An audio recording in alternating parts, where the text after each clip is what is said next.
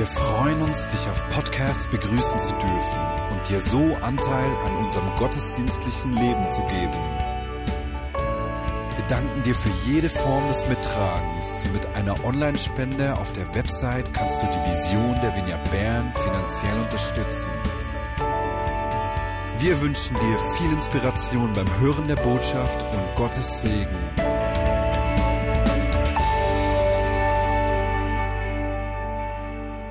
Also eine Predigt, in der Frauen im Mittelpunkt stehen, und zwar exakt äh, die Maria. Es gibt drei verschiedene Marias, mindestens die vorkommen, also muss ich noch präzisieren, welche. Es gibt da die Maria, die Mutter von Jesu, die ist heute nicht im Mittelpunkt. Dann Maria von Magdala steht auch nicht im Mittelpunkt, sondern die Maria von Bethanien, die Schwester von Martha und Lazarus. Ich habe diesen Text für heute ausgewählt nach einer fünfmonatigen Bedenkzeit.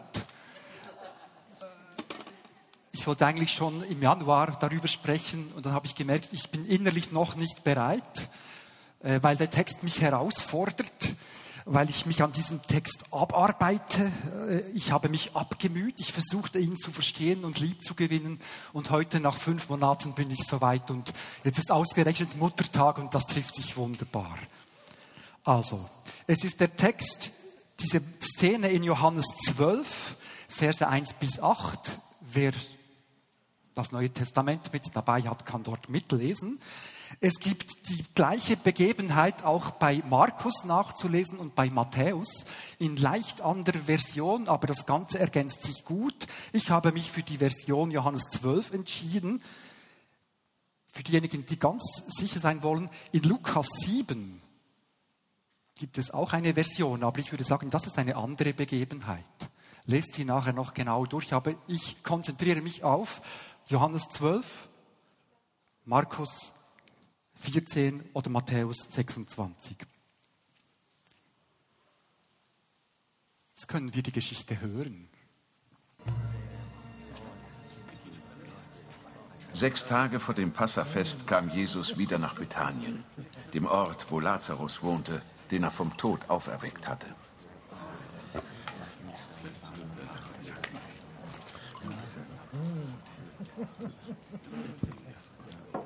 Die Geschwister hatten Jesus zu Ehren ein Festessen vorbereitet. Martha trug auf, während Lazarus mit Jesus und den anderen zu Tisch saß.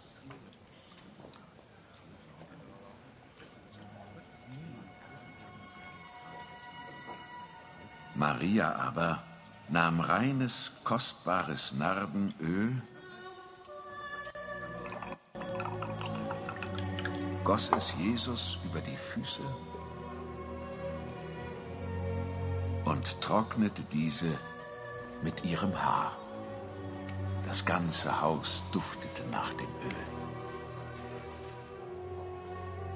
Judas Iskariot, einer von den Jüngern, der Jesus später verriet, sagte, Warum dieses Öl nicht verkaufen? Für 300 Silberstücke. Hm? Und das Geld verteilen an die Armen. Er sagte das nicht etwa, weil er ein Herz für die Armen hatte, sondern weil er ein Dieb war. Er verwaltete die gemeinsame Kasse und griff oft zur eigenen Verwendung hinein. Lass sie in Ruhe. Dies Öl bewahrt sie für mein Begräbnis auf. Arme wird es immer bei euch geben, aber mich habt ihr nicht mehr lange bei euch.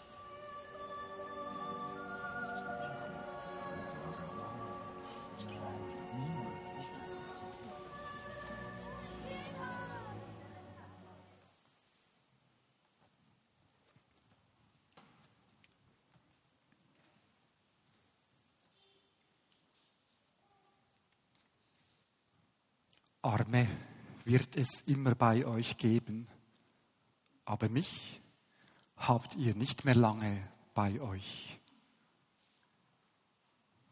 Über diese Begebenheit, über dieser Szene liegt eine dreifache Spannung. Die eine im Kontext, die andere in der Mitte der Szene und in der, die dritte in der Dramatik der Umstände. Im Kontext, was war vorher passiert? Lazarus ist auferweckt worden Und im Kapitel, in den Kapiteln danach wird uns geschildert, wie Jesus getötet wird. In der Mitte der Szene liegt diese Zerrissenheit zwischen Maria und Judas. Und die Dramatik liegt auch im Umstand, dass hier ein Festessen gegeben wird, obwohl der Ehrengast Jesus bereits zur Verhaftung ausgeschrieben ist. Ich erzähle zuerst etwas zu diesem Kontext, dann komme ich zu ein paar Beteiligten in dieser Szene und schließlich noch zu Maria. Wie bettet sich dieses Ereignis ein? Was ist geschehen? Johannes 11 berichtet davon. Vor ein paar Tagen hat Jesus einen Menschen, Lazarus, der schon einige Tage tot war und vier Tage im Grab gelegen hat, wieder ins Leben zurückgerufen. Durch dieses Ereignis kommen viele Menschen aus Jerusalem, das nur drei Kilometer von Bethanien weg liegt und die als Trauergäste bei Martha und Maria zu Hause sind, nach Bethanien und finden dort zum Glauben an Jesus. Sie vertrauen sich ihm an. Andere, die das auch miterlebt haben, die Auferweckung des Lazarus, die eilen nach Jerusalem zu den Pharisäern und berichten dort von diesen Ereignissen. Diese berufen, berufen den Hohen Rat ein, dem es mit diesem Jesus nun endgültig zu bunt wird, so dass sie beschließen, ihn zu töten. Kaiphas, der hohe Priester ist, sagt, es ist besser, wenn einer für das Volk stirbt, als wenn ein ganzes Volk zugrunde geht. Und von dieser Stunde an sind die jüdischen Führer, so sagt Johannes 11, fest entschlossen, Jesus zu töten. Jesus hatte sich aus diesem Grunde in die Wüste zurückgezogen, in der Gegend von Ephraim am Rande der Wüste. Aber das Passafest steht bevor. Und jeder Mann rechnet damit, dass er nach Jerusalem zum Fest gehen wird. Und darum fragen sich die Menschen schon, kommt er wohl zum Fest? Und weil die Führer, die jüdischen Führer nun nicht wissen, wo sich Jesus aufhält, erlassen sie einen besonderen Befehl. Jeder, der den Aufenthaltsort von Jesus kennt, ist verpflichtet, ihn sofort den jüdischen Führern zu melden. Das sind dramatische Umstände für ein Festessen. Ein Festessen zu Ehren des Gastes, der zur Verhaftung ausgeschrieben ist. Ich würde sagen, das ist ziviler Ungehorsam. Gemütlich oder nicht gemütlich, darauf geht der Evangelist Johannes gar nicht ein. Aber man kann daraus schließen, aus seinen Schilderungen, wir haben es vorher gehört, dass es den Menschen dort in Bethanien ganz gut zumute war bei diesem Festessen. Aus den Berichten der Evangelien geht hervor, dass Jesus zu dieser Familie dort in Bethanien wohl eine besondere Beziehung hatte, dass er dort vermehrt ein- und ausgegangen ist. Sein Gastgeber war die Familie von Lazarus, insbesondere immer wieder auch seine Schwestern Martha und Maria. Und diese Familie hat das offenbar in Kauf genommen, einen zum Tode ausgeschriebenen zum Gastmahl einzuladen und damit in Kauf zu nehmen, zivilen Ungehorsam zu betreiben. Und so waren sie vermutlich alle da bei diesem Fest. Die Jüngerinnen und Jünger, immer nur die Zweiten beim Namen genannt, das wissen wir. Das ist Muttertagspredigte halt kleine Ausnahme, aber es sind halt nur die Männer oft beim Namen genannt. Also es waren dort wahrscheinlich Simon Petrus und sein Bruder Andreas, Johannes und sein Bruder Jakobus, die Söhne des Zebedäus, Thomas, der davor gewarnt hatte, in diese Gegend zu ziehen, Judas Iskariot, von dem noch die Rede sein wird, Nathanael, Bartholomäus, ein weiterer Jakobus, der zweite Simon, Matthäus, der, der ehemalige Zolleinnehmer, und Philippus, der vermutlich Griechisch sprechen konnte. Sie alle wollten eigentlich nicht in diese Gegend gehen, nach Judäa, denn sie haben davor gewarnt und haben Jesus gesagt, das ist zu gefährlich, dorthin zu gehen. Aber nun sitzen sie da im Hause des Lazarus und lassen sich von dessen Schwester Martha bedienen. Wir wissen nicht, ob Sie es ahnen, diese paar Jünger, die da sind, dass in ein paar Tagen schon Ihr Lehrer und Meister, der gerade noch einen von den Toten auferweckt hat, selber zum Tode verurteilt wird. Da ist Martha, diese pflichtbewusste, dienstbereite, durchaus vernünftige Frau. Es ist die, die sich durch einen verlässlichen, soliden, vernünftigen Glauben auszeichnet. In unserer Szene spielt sie eigentlich nur eine Nebenrolle, obwohl sie ja dient und alle verwöhnt, quasi die Hauptrolle, sonst wäre das Fest gar nicht zustande gekommen. Aber aus der Sicht des Erzählers, des Johannes, hat sie ja nur eine Nebenrolle. Und trotzdem nehme ich sie kurz und hebe sie in, den Mittelpunkt, gebe ihr eine Hauptrolle, weil sie und ihre Art, ihrem Vertrauen zu Jesus Ausdruck zu geben, im Kontext dieser Szene und dieser Erzählung ganz wichtig ist. Es genügt ein Blick ins Kapitel vorher, Johannes 11, der dieser, der dieser für heute ausgewählten Szene vorangeht. Wir werden gleich hören, wie sie sich in dieser schwierigen Situation auszeichnet, aber auch da braucht es zuerst noch ein paar Erläuterungen zu Johannes 11. Lazarus ist schwer krank. Darum lassen die beiden Schwestern Maria und Martha Jesus rufen, der aber ist im Moment im Ostjordanland und sie bitten ihn sofort zu kommen, weil ihr Bruder schwer krank im Bett liegt. Und sie sind überzeugt, dass Jesus in dieser Situation helfen kann. Aber nichts passiert. Es kommt kein Bote, kein Bericht. Der Zustand von Lazarus verschlechtert sich. Es gibt keine Hilfe. Die beiden Schwestern sind verzweifelt und dann geschieht das Unfassbare. Lazarus stirbt. Lasst uns kurz hineindenken in die Verzweiflung dieser beiden Frauen aus Bethanien. Sie wissen, dass es einen gibt, ihr Freund, Lehrer und Meister, der in dieser Situation hätte eingreifen können.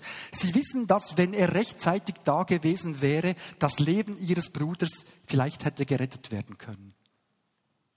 Aber er ist einfach nicht gekommen. Er hat nicht eingegriffen. Als er später dann doch kommt, Johannes 11, ist es zu spät. Lazarus ist bereits begraben. Vier Tage schon. Im Hause der beiden Schwestern hat sich eine große Trauergemeinde eingefunden. Viele Menschen aus Jerusalem waren, sind, sind gekommen, und Marie, um mit Maria und Martha, um den Bruder zu trauen, den beiden Schwestern Trost zu spenden. Und auf einmal in diese Situation kommt die Nachricht. Jetzt ist er da. Er kommt. Er ist auf dem Weg nach Bethanien. Er ist kurz vor Bethanien. Es kann sich nur noch um ein paar Minuten handeln, bis er da ist.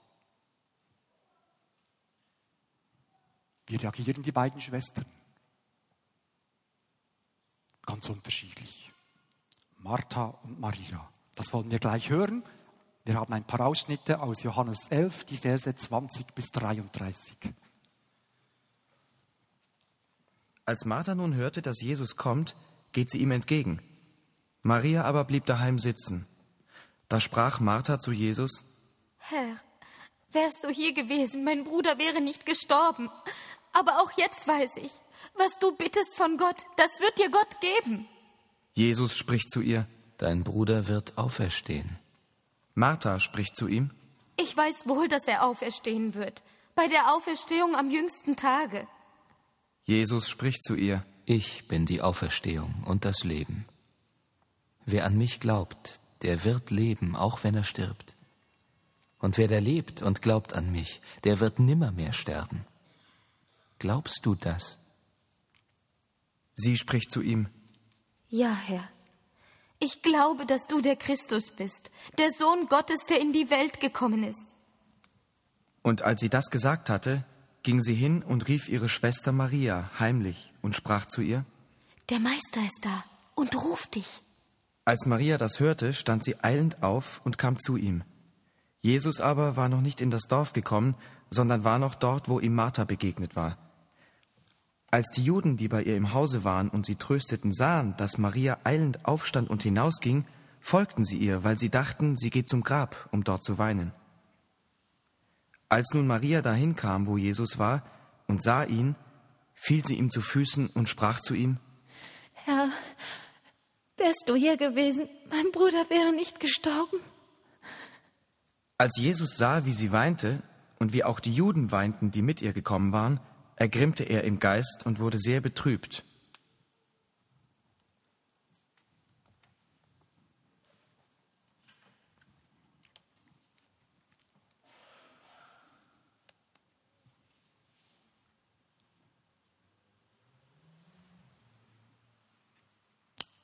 Die Maria kommt dann schon. Aber jetzt möchte ich noch kurz von Martha sprechen. Sie imponiert mir. Jesus kommt und sie macht sich auf den Weg ihm entgegen.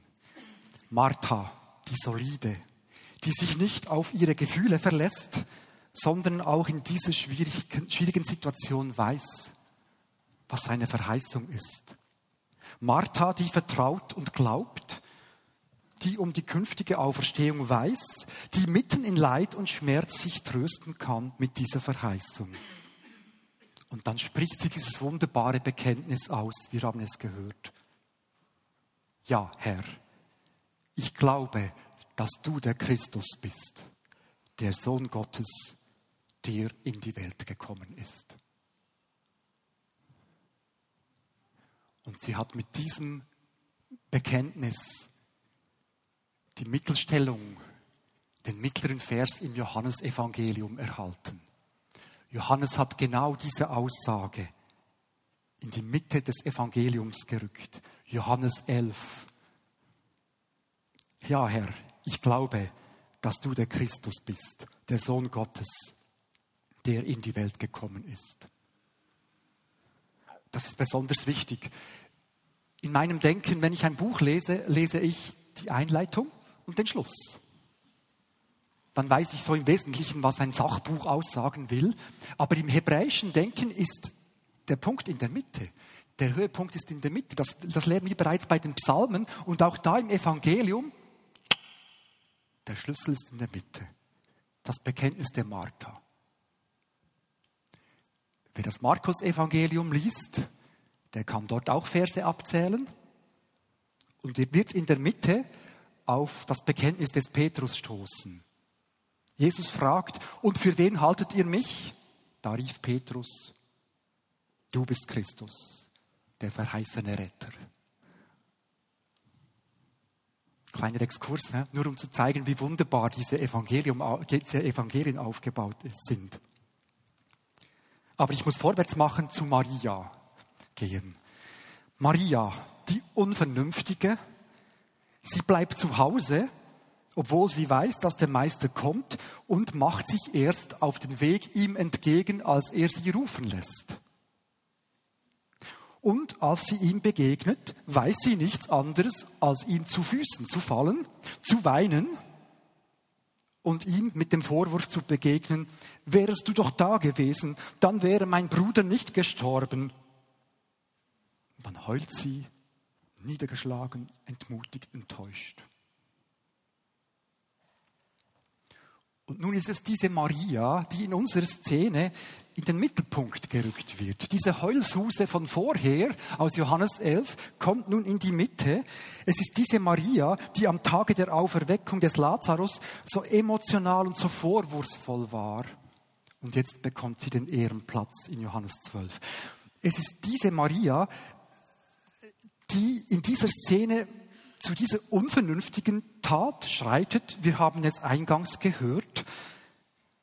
Mal das, sie lässt die Martha arbeiten für die Gäste, beteiligt sich nicht an dem, was es zu tun gibt. Dann kommt sie unvermittelt in den Raum mit ein oder zwei Gefäßen in den Händen, insgesamt ein Pfund voll kostbarer Narde. Dies, dieses Nardenöl dem Meister über die Füße. Und als ob es nicht genug wäre, Sie öffnet ihr Haar und trocknet seine Füße mit ihrem offenen Haar. Ein Skandal. Also das schreibt Johannes nicht. Johannes schreibt, der Duft des Öls erfüllte das ganze Haus. Ein Duft von Narde, Nardenöl. Ein Pfund des frisch ausgegossenen Nardenöls. Um mir das vorzustellen, jetzt kommt das kleine Fläschchen, habe ich mir ein Fläschchen Nardenöl gekauft. Indische Narde. Ich habe es meiner Frau gegeben. Sie hat richtigerweise gesagt, Baldrian. Narde ist ein Baldrian-Gewächs aus dem Himalaya, wächst nur auf Höhen zwischen 2500 und 5500 Meter Und aus dieser Substanz wird Öl, wird eine, oder aus dieser Substanz wird dann Öl hergestellt oder Salben. Und schon in der Antike hat man davon gewusst, schon in der Antike wurde diese Narde aus dem Himalaya-Gebiet im Mittelmeerraum gehandelt. Wie Baldrian. Also Ruth hat nicht so Freude gehabt. Ich habe dann die Flasche verschlossen, in mein Büro gebracht. Das war vor zehn Tagen. Dann kam unser Sohn nach Hause. Also sie war verschlossen, die Flasche. Und er hat gesagt, seit einigen Tagen riecht es so orientalisch bei uns. Fünf Milliliter Narde. Ich gehe das Fläschchen jetzt durch. Ich habe es kurz berechnet, alle etwa fünf Sekunden. Dann könnt, damit es reicht, oder? Es ist keine Kollektenbüchse. Dann könnt ihr entweder riechen, nahe, sehr intensiv, etwas weiter entfernt süßlich, oder wer will, kann sogar, ich erlaube euch das, einen Tropfen auf die Handfläche nehmen und dann daran riechen. Indische Narde, hä? ein Vermögen, hä? 3000 Franken. 5 Milliliter. 3000 Franken. Also ich sage das nur für diejenigen ganz hinten, ich möchte dann das Fläschchen zurück. Die Gäste aus Freiburg sollen das äh, gerne, ja, ja. Es hätte mich 3000 Franken gekostet, dieses Nardenöl, wenn ich ein Pfund gekauft hätte. Aber ich habe 5 Milliliter gekauft. 3000 Franken. Aber wisst ihr was? Dieser Judas hat eigentlich richtigerweise interveniert. Das ist ja unvernünftig. Das ist pure Verschwendung. Und wisst ihr was? Dieses Öl war nicht nur 3000 Franken wert, sondern damals 300 Silberstücke. Ein Silberstück war der Lohn eines Arbeiters pro Tag, 300 Silberstücke der Wert von 300 Tageslöhnen, ein Jahresgehalt. Ein Gehalt eines Jahres. In ein paar Sekunden über seine Füße geschüttet. Ich habe nachgeschaut. Das Durchschnittseinkommen der Schweizer 58.800 Franken. Mittleres Einkommen, Medianwert 49.900 Franken. Was könnte man dafür machen? Mein Schwager hat mir freundlicherweise einen Prospekt ins Haus geschickt. Hallo Zukunft. BMW. BMW. BMW 320D Touring Sportline Automatik 45.990 Euro. Das Vermögenszentrum hat mir eine Broschüre geschickt. Für ein Jahreseinkommen könnte man sich ein Jahr früher pensionieren lassen. Das würde ein Jahreseinkommen kosten. World Vision ein Jahreseinkommen. Ich könnte fast 100 Pumpen kaufen, um die Dürre in Südafrika bekämpfen zu helfen.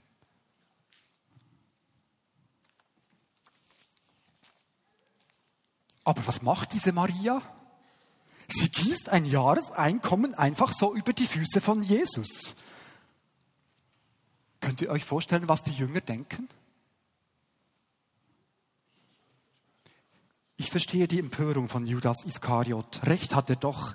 Warum hat man dieses Öl nicht verkauft? Man hätte es für 300 Silberstücke dafür, man hätte 300 Silberstücke dafür bekommen und das Geld den Armen geben können. Und recht hat er, wenn er sagt, was soll diese Verschwendung? Lass sie erwidert Jesus. Dadurch, dass sie dieses Öl aufbewahrt hat, konnte sie mich im Hinblick auf den Tag meines Begräbnisses salben. Arme, um die ihr euch kümmern könnt, wird es immer geben. Mich aber habt ihr nicht mehr lange bei euch. Es waren noch zwei andere dabei. vermutlich. Philippus und Andreas. Was ist wohl diesen beiden durch den Kopf gegangen? Haben sie es nur gedacht oder hätten sie es wie Lukas auch auszusprechen gewagt? Pure Verschwendung. Am nächsten Tag, Johannes 12, nimmt Jesus diese beiden beiseite, als möchte er an diese Begebenheit anknüpfen. Und was wird seine Frage sein? Philippus und Andreas, werdet ihr auch bereit, ein Jahreseinkommen herzugeben? Hm. Seine Worte sind andere. Er wird mit seinen Jüngern, Jesus wird mit seinen Jüngern am nächsten Tag zum Passafest gehen. Nach Jerusalem. Dort werden auch einige Griechen sein. Und einer davon wird auf Philippus zukommen, weil der offenbar Griechisch sprechen konnte, und er wird sagen, Herr, wir möchten gern Jesus sehen. Oder wie andere Übersetzungen es noch besser sagen, Herr, äh, Philippus, wir möchten gerne Jesus kennenlernen.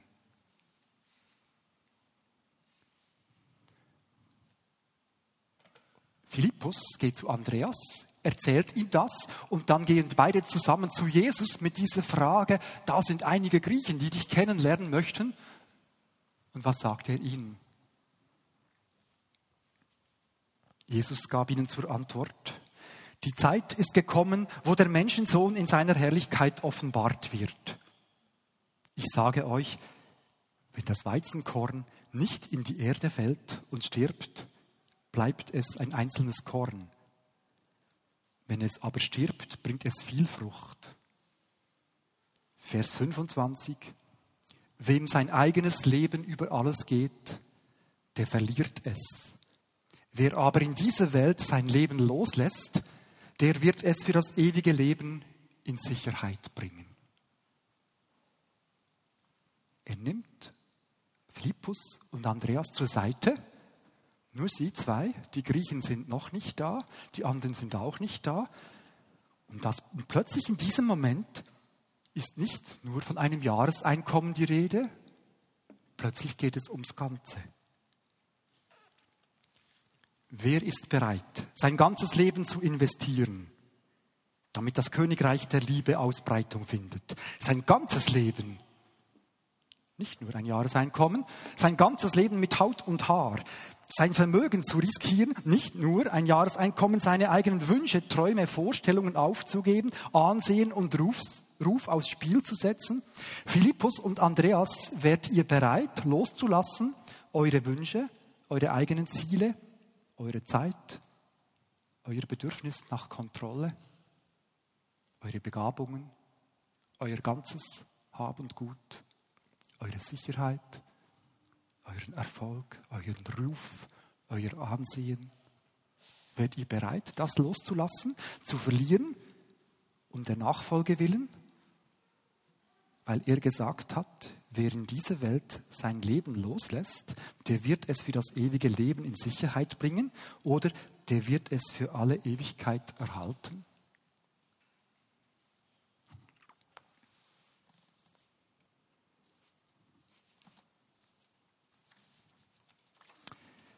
Wir waren an Ostern eingeladen in eine Lebensgemeinschaft, Wohngemeinschaft, mehr eben Lebensgemeinschaft, vier katholische Frauen die sich entschieden haben, ganz der Gemeinde von Jesus zu dienen. Sie arbeiten alle in einem Beruf, verdienen ihr Geld, aber wenn sie nach Hause kommen, legen sie das Geld in eine gemeinsame Kasse. Aus dieser Kasse decken sie ihre Grundbedürfnisse, werden ihre Versicherungen und Steuern bezahlt, aber alles, was bleibt, gehört nicht ihnen, sondern sie investieren es ins Reich Gottes. Sie investieren es für die Arbeit an Armen und Bedürftigen. Nicht nur ein Jahreseinkommen. Wie hat doch Jesus gesagt in dieser Szene, Arme, um die ihr euch kümmern könnt, wird es immer geben. Das bringt uns zurück zu Maria, zu unserem Text. Johannes 12. Dieser Bericht von Johannes ist ja etwas knapp, so zusammenfassend sachlich, ohne Details, etwas emotionslos,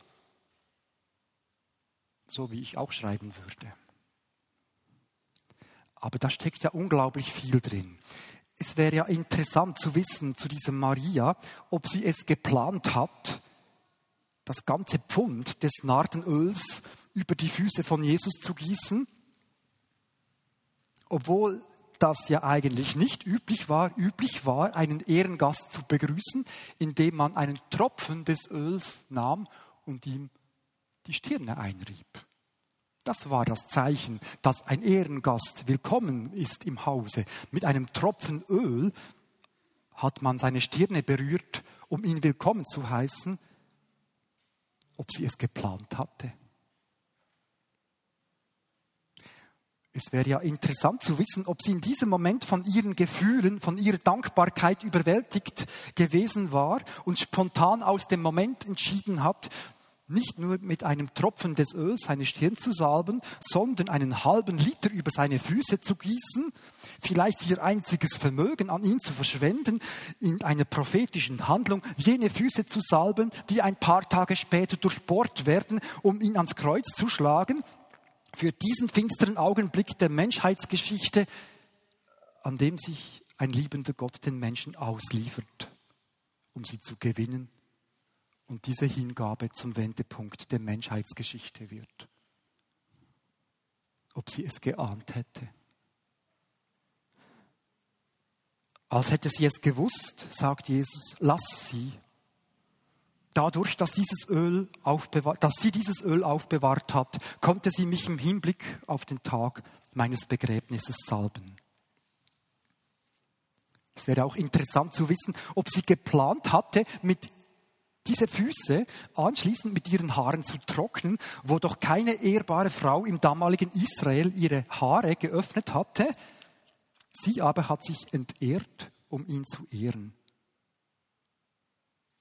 Und darum sagt Markus und auch Matthäus, überall in der Welt, wo man Gottes Heilsbotschaft verkündigen wird, da wird man auch von dieser Frau sprechen und von dem, was sie getan hat.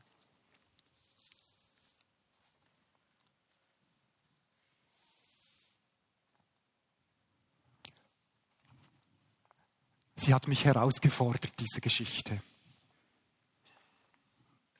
Gewohnheitsmäßig bin ich eher auf der sicheren Seite, da wo die Jünger sind, in der Reserve. Wenn andere Menschen emotional reagieren, bin ich eher ein bisschen peinlich berührt. Ich fühle mich eher zum Argument von, äh, Judas hingezogen.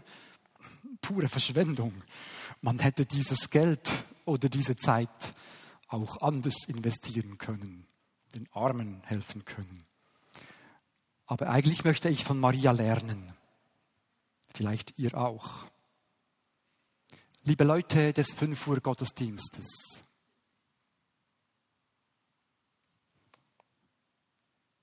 Wägen wir auch manchmal ab und schätzen wir auch manchmal ab, wie viel es erträgt?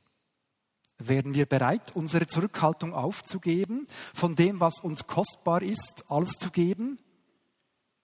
Wie viel sind wir bereit auszugießen? Einen Tropfen auf die Stirne oder die ganze Flasche über die Füße? Wären wir bereit, gegen die Erwartungen der Menschen, gegen die Gewohnheiten, auch hier in der Gemeinde, auch hier im Gottesdienst, Wären wir bereit, unsere Dankbarkeit ihm gegenüber zum Ausdruck zu bringen? Wären wir bereit, wie Maria, in aller Öffentlichkeit unseren Gefühlen freien Lauf zu lassen? Und dann kommen noch Philippus und Andreas ins Spiel. Vielleicht ist es euch auch schon mal so gegangen, dass ihr den Eindruck hattet, jetzt nimmt er mich beiseite nur mich? Und hast du die Aufforderung auch schon gehört? Wärst du bereit, dazu bereit, alles zu geben? Wir können jetzt die Szene noch einmal sehen. Nicht nur hören, wir können sie sehen. Und nachher gibt es drei Möglichkeiten, darauf zu reagieren. Man kann darauf reagieren. Eins, ich fühle mich oft wie Maria, in meinen Gefühlen, in meiner Hingabe, in meiner Leidenschaft verkannt, angegriffen, in Frage gestellt. Gruppe B, vielleicht Menschen, die sagen, ich sehne mich danach, meiner Liebe zu ihm leidenschaftlicher Ausdruck geben zu können. Ich liebe die, ich liebe ihn und kann dies wie Martha mit meinen Worten gut zum Ausdruck bringen, aber ich möchte wie Maria leidenschaftlicher, emotionaler meine Liebe zum Ausdruck bringen können, ungeachtet der Menschen und Umstände. Gruppe 3. Mir ist, als hätte er wie zu Andreas und Philippus auch schon zu mir gesprochen über meine Bereitschaft, alles hinzugeben. Dinge, die mir wichtig sind. Bin ich bereit, Dinge, die mir wichtig sind, zu verlieren, um seinetwillen?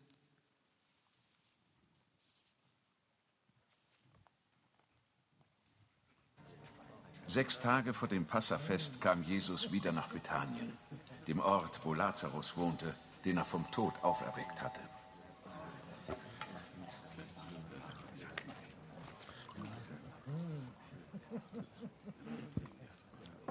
Die Geschwister hatten Jesus zu Ehren ein Festessen vorbereitet. Martha trug auf, während Lazarus mit Jesus und den anderen zu Tisch saß.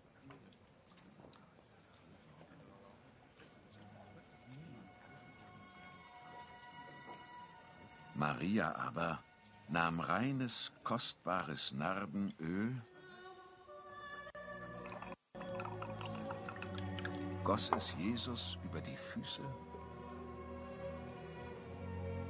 und trocknete diese mit ihrem Haar.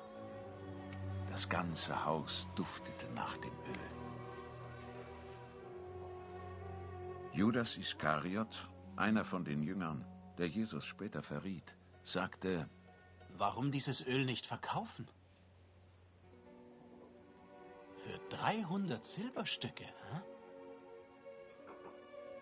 Und das Geld verteilen an die Armen.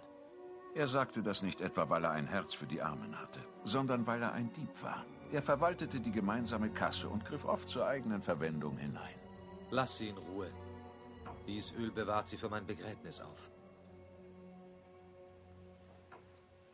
Arme wird es immer bei euch geben, aber mich habt ihr nicht mehr lange bei euch.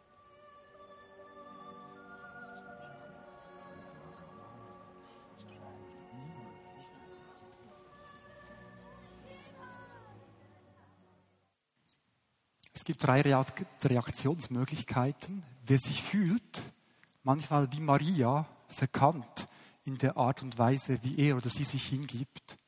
Gruppe 1. Gruppe 2. Wer merkt, ich ticke eher wie Martha, vernünftig, solide, aber eigentlich möchte ich ein Stück Maria in mir entdecken. Gruppe 3. Philippus und Andreas. Er hat zu mir gesprochen schon mal darüber, ob ich nicht bereit sein sollte, alles hinzugeben. Wer sich unter eins, zwei oder drei angesprochen fühlt, soll doch aufstehen, für sich das im Gebet formulieren und ich werde am Schluss noch für alle beten.